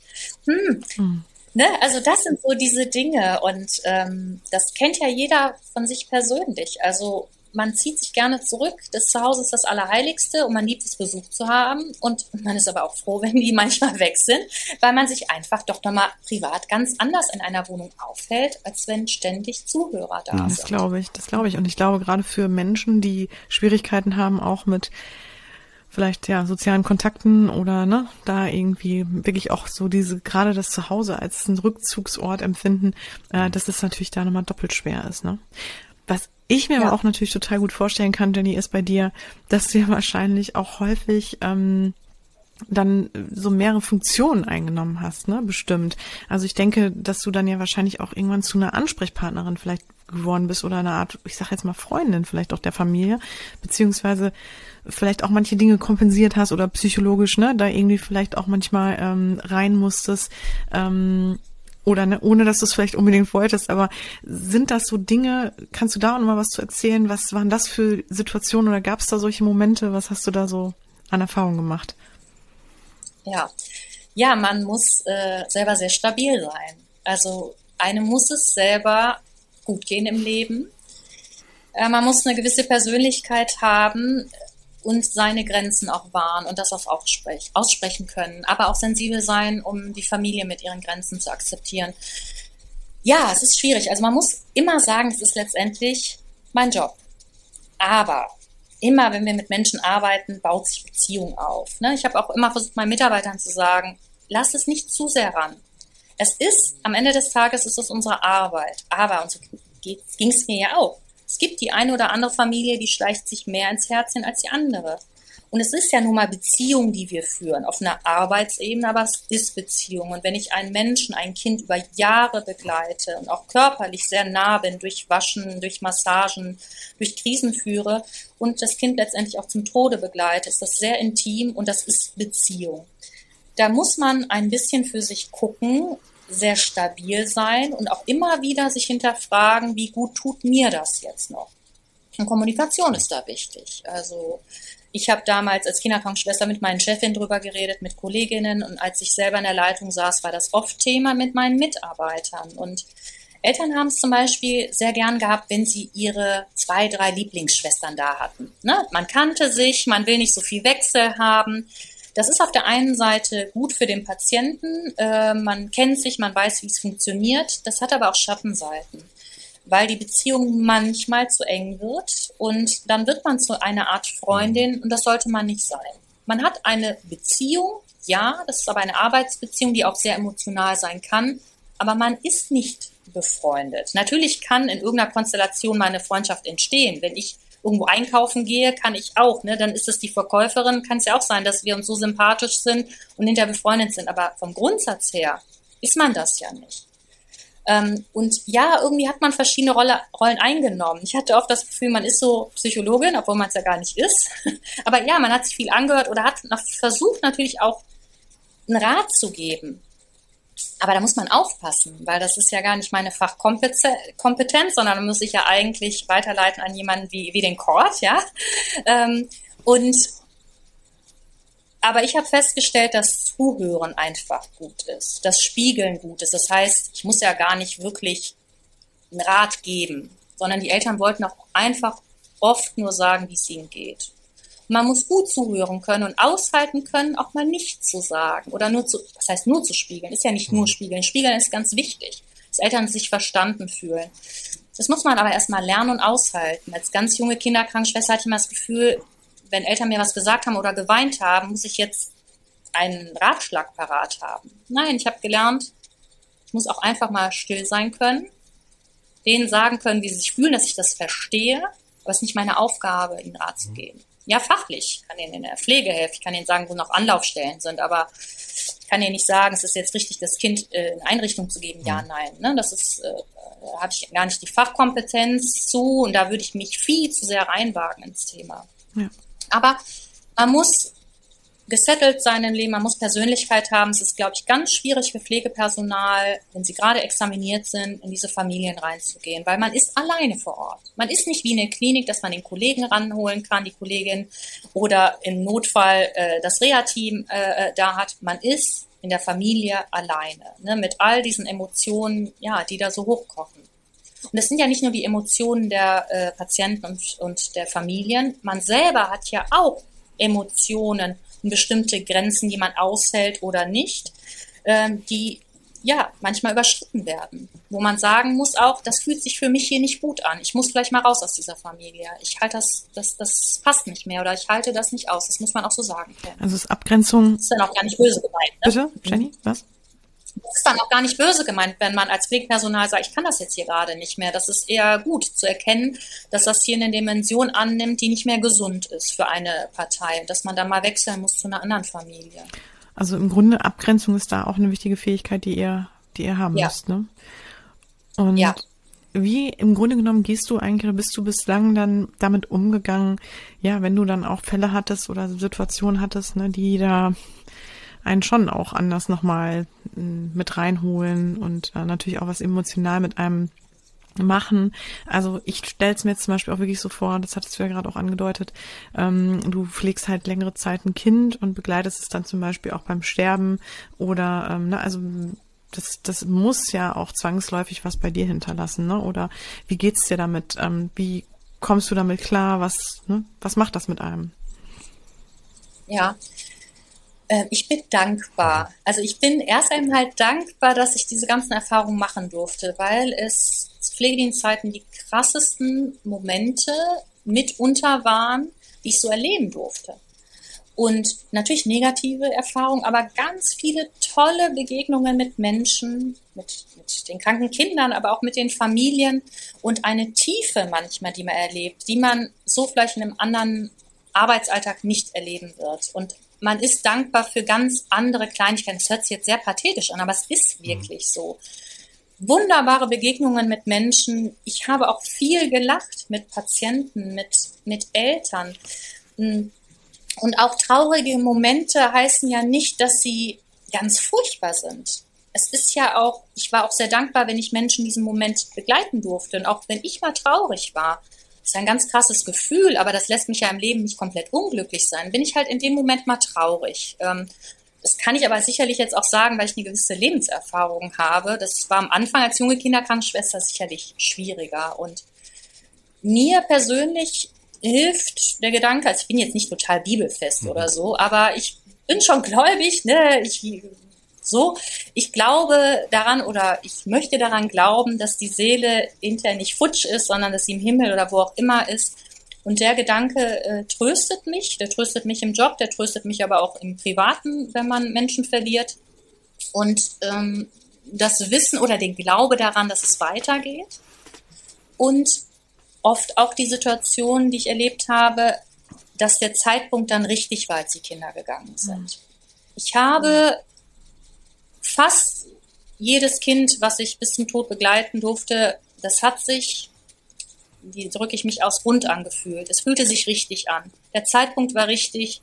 Die Schwester, die vor Ort war, war richtig. Die Konstellation, die Situation, die war fast immer richtig so. Und das ist, kann ich ganz schwer beschreiben. Das ist ein Gefühl, was man dann hat. Ähm, und auch die Worte, die man dann findet. Ich hatte früher mal ganz große Angst, vor der ersten Kinderleiche oder vor dem ersten Gespräch mit Eltern, wenn das Kind verstorben ist, was sage ich dann? Und es geht dann ganz von allein. Mhm. Zumindest war das bei mir immer so. Die Angst war sehr groß. Und in dem Moment, auch wenn dieser Moment schrecklich ist und traurig ist und vielleicht für manche ja angsteinflößend, war das meistens rund und gut so, wie es sein musste und manchmal auch eine große Erlösung. Ja. Also, ich würde ja ganz gerne die, das, das auch nochmal gerne unterstreichen, weil ähm, neben dem, sag mal, tragischen Schicksal ähm, zeichnet sich das ja auch als Mensch auch aus, weißt du, dass du denen ja als Mensch begegnest und dann noch mit deiner, wie du es ja auch gerade die ganze Zeit ja auch schon hier im Podcast zeigst, du ja eine fachliche Kompetenz und wahrscheinlich deiner Intuition, so würde ich es sagen, ne? Und äh, also dieses, das, das ja natürlich mit deiner Erfahrung jetzt natürlich noch, weil du machst das ja seit 20 Jahren, noch gemischt ist und so, äh, das ist etwas total wertlo wertvolles. Also das ist auch was, finde ich, das äh, das kriegt man ja nicht mal ebenso, würde ich sagen, mal ebenso geschenkt. Weißt du, wie ich das meine so? Und deswegen habe ich da immer einen extrem Respekt vor vor jedem Menschen, der sagt, das mache ich. Ne? Das ist ja der Dienst am Menschen, wenn du so möchtest. Ne? So die Hingabe für für für das für den Menschen und wieso so nehme ich es bei dir wahr die ganze Zeit, Jenny. Also zumindest kommt das so tonnenweise gefühlt bei, bei mir so an, so dass du das einfach als Berufung machst. Du machst das total gerne und äh, da geht, glaube ich, dein Herz auch auf. Ne? Und das ist einfach, finde ich, da, das schönste Geschenk. So als, also wenn es Engel gibt, würde ich sagen, auf jeden Fall sind die da. ja. das ist, ich habe ja, ich habe natürlich den Luxus. Ähm, ich konnte hinter, also ich habe viele Jahre sehr, sehr gerne gepflegt und als ich dann in die Leitung gegangen bin, ähm, vielleicht wäre das ein Zeitpunkt gewesen nach ein paar Jahren, wo ich hätte mal eine Pause haben mhm. müssen oder so. Ne? Also ich kenne viel Pflegepersonal, was sagt, ich kann das irgendwann nicht mehr. Ich bin dann nach ein paar sehr guten Jahren in der Pflege in die Leitung gegangen, war dann zwar ja immer noch in der, in der Pflege, aber mit weniger Stunden. Ich hatte den Luxus, dass ich manchmal nicht mit einer vollen Stelle da reingegangen bin. Und das, ähm, dann hält man auch mehr aus. Man hat viel mehr Kraft dafür ähm, ist viel offener für diese Situation. Und jetzt, ich habe ja jetzt eine Firma, mache was ganz anderes, aber ich bin ja freiwillig noch als Aushilfe in der genau. Pflege, ja, weil ich es genau. gerne mache, weil weil ich das einfach total gern mache und dankbar bin für diese großartigen Momente, die man so im Alltag nicht mhm. hat, auch Begegnungen mit Menschen. Mhm. Ne?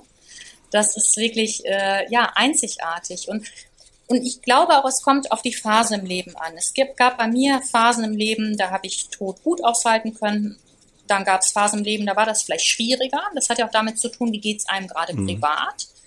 Und ähm, das kann ich auch ganz ehrlich so sagen. Äh, mein Vater ist vor drei Jahren gestorben, ganz, ganz tragisch gestorben. Und das war ein Zeitpunkt, da habe ich mich aus der Pflege zurückgezogen. Mhm. Da habe ich gesagt, das Thema Tod, was ich mal gut aushalten konnte in der Pflege, kann ich gerade nicht mehr so gut aushalten, weil es gerade in meinem Leben eine ganz große Rolle spielt.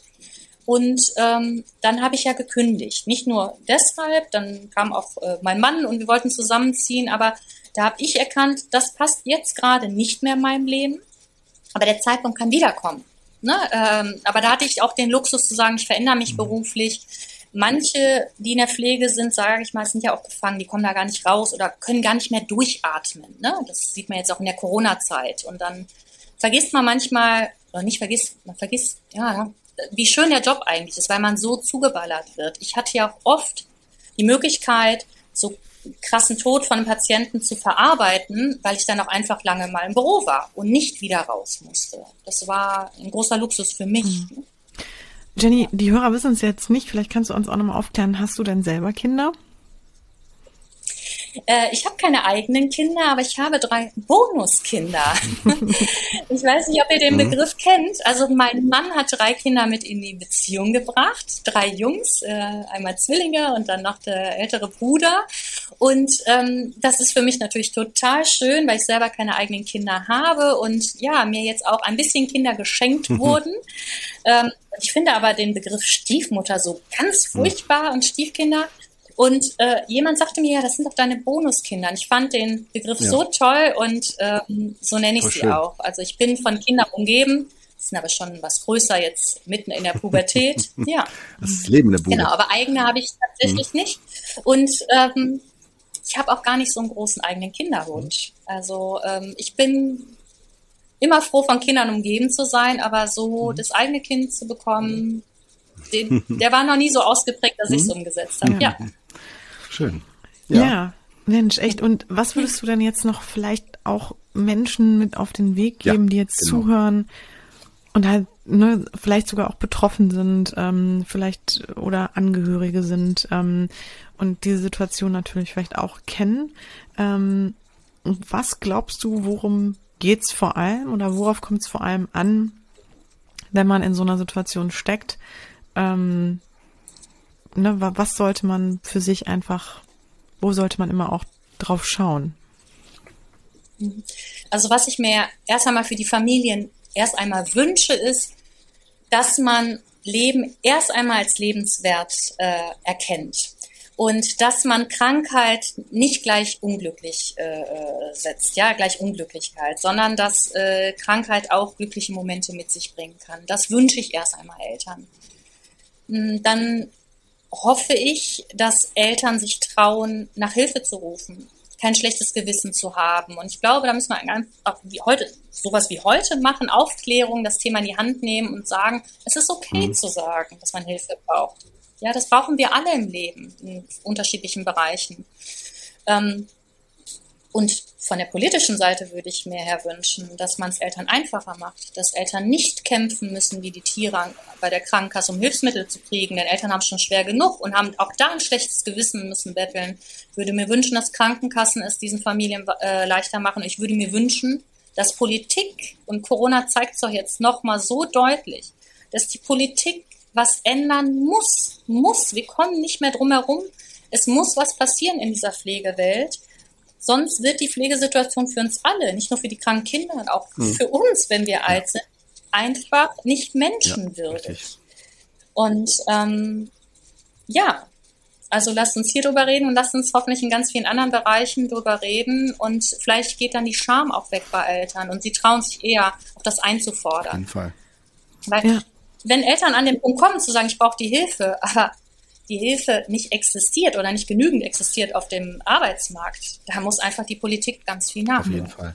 Also, also mir zumindest, Jenny, hast du, und ich hoffe den, den Hörern auch, Mut gemacht, äh, das Thema äh, dem Thema mehr Raum zu geben, weißt du, weil äh, auch wenn man jetzt vielleicht denken könnte, oh, voll das Nischenthema, äh, wird vielleicht, wenn man die Folge bis zum jetzt zu diesem Zeitpunkt gehört hat, plötzlich viel deutlicher, dass das ein, dass uns das alle an, an, angeht und äh, zum einen der Umgang, zum anderen auch, dass es ja nicht nur beschränkt ist auf irgendwelche bestimmten Sachverhalte, sondern die Versorgung und der Umgang miteinander. Gerade jetzt mit mit mit dem Punkt, wenn ich merke, ich brauche Hilfe oder ich ich komme nicht zurecht oder ne der Faktor äh, Unfall oder was weiß ich, was noch alles so dazukommt. Jetzt haben wir natürlich so auf Kinder uns und Familien beschränkt, aber ähm, dennoch, da hängen ja so viele Sachen mit dran.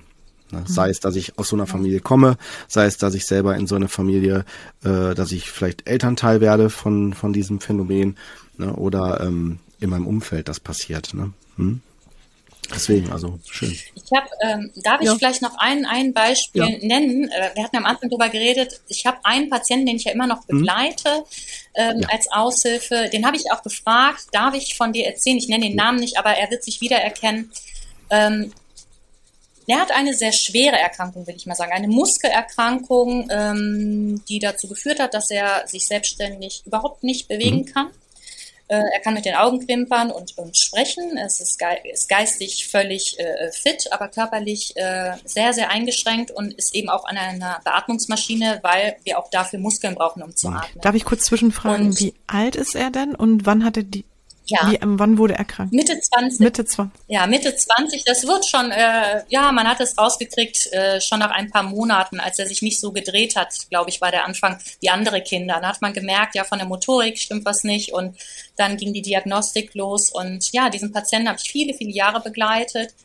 Und ja, augenscheinlich ist es vielleicht für viele Menschen, dass sie denken, oh Gott, wie schrecklich und so eine Erkrankung und äh, das wünscht man ja niemandem. Mhm. Aber dieser junge Mann, das ist ein glücklicher Mensch. Und ich habe Gespräche mit ihm geführt, auch damals. Der hat auch Vorträge gehalten auf Kongressen. Habe ich gesagt, ja, wünschst du dir eigentlich was anders? Haderst du mit deinem Schicksal? Sagt er, nee, ich kenne es ja nicht anders. Ich kenne es nicht zu laufen. Ich kenne diese Dinge nicht. Ich kenne das, was jetzt ist. Und klar wünsche ich mir gewisse Dinge anders oder eine bessere Beatmungsmaschine und, und, und. Der hat sein Leben so in die Hand genommen. Der ist äh, Rapper, der ist Musiker, äh, ist ein bisschen auch bekannt, äh, so eine Szene. Der macht seine eigene Musik, weil er am Laptop eben mit der Technik alles machen kann. Ähm, der schreibt seine eigenen Songtexte, der geht in die Diskothek ne, mit Pflegepersonal und äh, sein Beatmungsgerät. und ähm, ja, super ja, ich meine, Technik ist immer so Fluch und Segen, aber in diesem Fall ist es wirklich mhm. Segen, weil er unheimlich viel über die sozialen Netzwerke Super. kommunizieren kann, seine Musik machen kann. Und das ist so ein Beispiel für mich, ja. äh, äh, der junge Mann. Ja, Leben kann auch sehr lebenswert sein mit Einschränkungen oder Erkrankungen. Das ist ein Baustein Gesundheit, ne, von vielen, vielen, vielen. Aber ja, und das ist mir einfach nochmal ganz wichtig zu sagen, weil es ein ganz toller junger, junger Mann mit ganz viel äh, Lebensfreude. Ja, vor allem finde ich daran so schön, dass du jetzt uns auch nochmal so ein schönes Beispiel mitgebracht hast. Also das, ne, auch die positive Seite davon. Und dass man es nicht immer nur so abtut als eine sehr, sehr schlimme und tragische, ähm, ja, eine tragische Geschichte, ne, sondern dass es auch wirklich positive Momente hat und auch positive Ausblicke schafft oder ne, dass mhm. es gar nicht unbedingt, wie du schon sagst, immer nur der Mensch dann auf diese Krankheit reduziert wird. Ähm, und das finde ich, glaube ich, auch ganz wichtig, ne? dass man das auch differenziert. Ja. Ähm, und dass also er was draus macht, ne? Mhm. Dass man es ja, nutzt, genau. ne? Dass das so, mhm, ja, also es annimmt. Im Grunde könnte man sagen, so dass, dass das Schicksal ne, die, die, individu die individuelle Situation akzeptiert und das Beste dann daraus noch sogar macht. Ne? Das ist, äh, finde ich, ganz toll. Schön. Mhm. Ja, ich glaube, annehmen müssen ist ein ganz wichtiger Punkt. Ne? Man, aber da, Kurt, da habe ich ja oh, keine Ahnung von, diese ganzen Phasen, oh, die kennst ja. du. Aber ich glaube, annehmen müssen, was nicht zu ändern ist und zu gucken, was, was ist das Beste, was also, ich daraus machen kann. Allein ne? zu dem Thema äh, würde ich sagen, machen wir auf jeden Fall noch eine Folge. Also weil müssen wir, weil das ist das ist so ein komplexes Thema. Ja, auf jeden Fall das Annehmen. Ja. Ne? Das ist aber auch ein ganz wichtiger Prozess. Ja. Mhm. Ja, akzeptieren, ne? Akzeptanz, ja, auf jeden genau. Fall, auf jeden Fall. Ne? Ja, toll. Ja. Bestell dir mal ganz liebe Grüße unbekannterweise. Also äh, Hammer. Ja, mache ich. Der freut sich mir riesig über ja, sowas. Ja, ja, auf ja, jeden genau, Fall. Ich finde das ganz toll. Gerne. Ganz schön. Ja. Kannst du ihm wirklich mal sagen. Mach ich ja witzig jetzt auch anhören, dann hört er die Grüße. ja, sehr gerne. Ne? Auf jeden Fall. Schön. Ja, ja ganz ja. toll, wirklich, finde ich auch. Also da mhm. kann er mal besonders stolz drauf sein und ja, überhaupt so eine Lebenseinstellung da für sich auch mhm. überhaupt, das ist ja auch eine große Ressourcenarbeit, die man da für sich leistet ja. und auch natürlich hat wahrscheinlich auch viel mit dem, mit dem eigenen Wesen zu tun, als auch mit so einem eigenen Wertesystem, aber trotz allem finde ich das äh, wirklich bewundernswert. Mhm. Und ähm, macht es wahrscheinlich ja dann auch für die Familie nochmal leichter, ne? Oder ist natürlich auch nochmal eine ganz wahrscheinlich, oder wahrscheinlich ist da auch eine Familie wichtig, ne? Die dann überhaupt jemand in so einer, in, in diesem Mindset dann auch unterstützt, ähm, als auch wahrscheinlich dann, dass es das Gesamtsystem halt auch fördert, ne? Ja, richtig. Ja, nee, es zaubert mir ein Lächeln auf, mhm. äh, auf die Lippen. Ich habe äh, Gänsehaut, weil das einfach ein ganz, ja, toller junger Mann ist und der vieles einfach in die Hand genommen mhm. hat und das Beste draus gebracht hat. Ne? Mhm. Ja. Wahnsinn. Jenny, ich ja. bin total wirklich, äh, also ich bin sehr begeistert von dir sowieso mhm. als Mensch. Äh, ich finde es auch toll, dass du ja. Danke. genau, dass du zu uns gekommen bist, dass du diese Geschichten mitbringst, uns da auch an deinem Erfahrungsschatz hast äh, teilhaben lassen und das natürlich nochmal ganz anders erklären konntest, worum ja. es da bei dem Thema geht. Ähm, ja, vielen, vielen herzlichen Dank dafür. Vielen Dank. Und ja, ich danke euch, dass ich äh, ja, das machen durfte und ähm, Kommunikation ist mhm. manchmal alles. Ja, ne? ja, ja. Das stimmt. Das Auf jeden Fall. Wahr. Schön. Dann dir ja. noch alles Liebe und Gute für deine Zukunft und, genau. und deinen weiteren Weg und ähm, ja. ja, wie gesagt, schön, dass du da warst und alles Gute. Genau. Bis ja. vielleicht sogar irgendwann mal wieder. genau. Ja. Bis irgendwann vielleicht wieder. Alles Liebe, alles Gute für euch. Ja, auch, danke ne? schön. Bis dann. Tschüss. Ciao. Tschüss.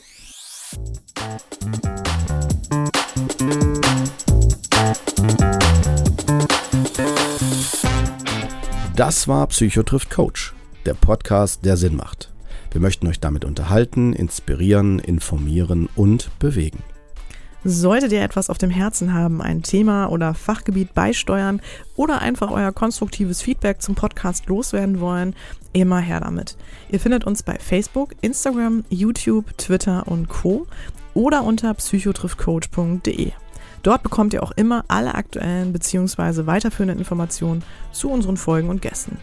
Wir danken euch von ganzem Herzen für euer Ohr und freuen uns, wenn ihr unseren Podcast bei iTunes mit ein paar lieben Sternen bewertet, über die sozialen Netzwerke teilt oder einfach mit Freunden und Bekannten darüber sprecht. In diesem Sinne, bis zum nächsten Mal, ihr Lieben. Wir freuen uns drauf. Yeah.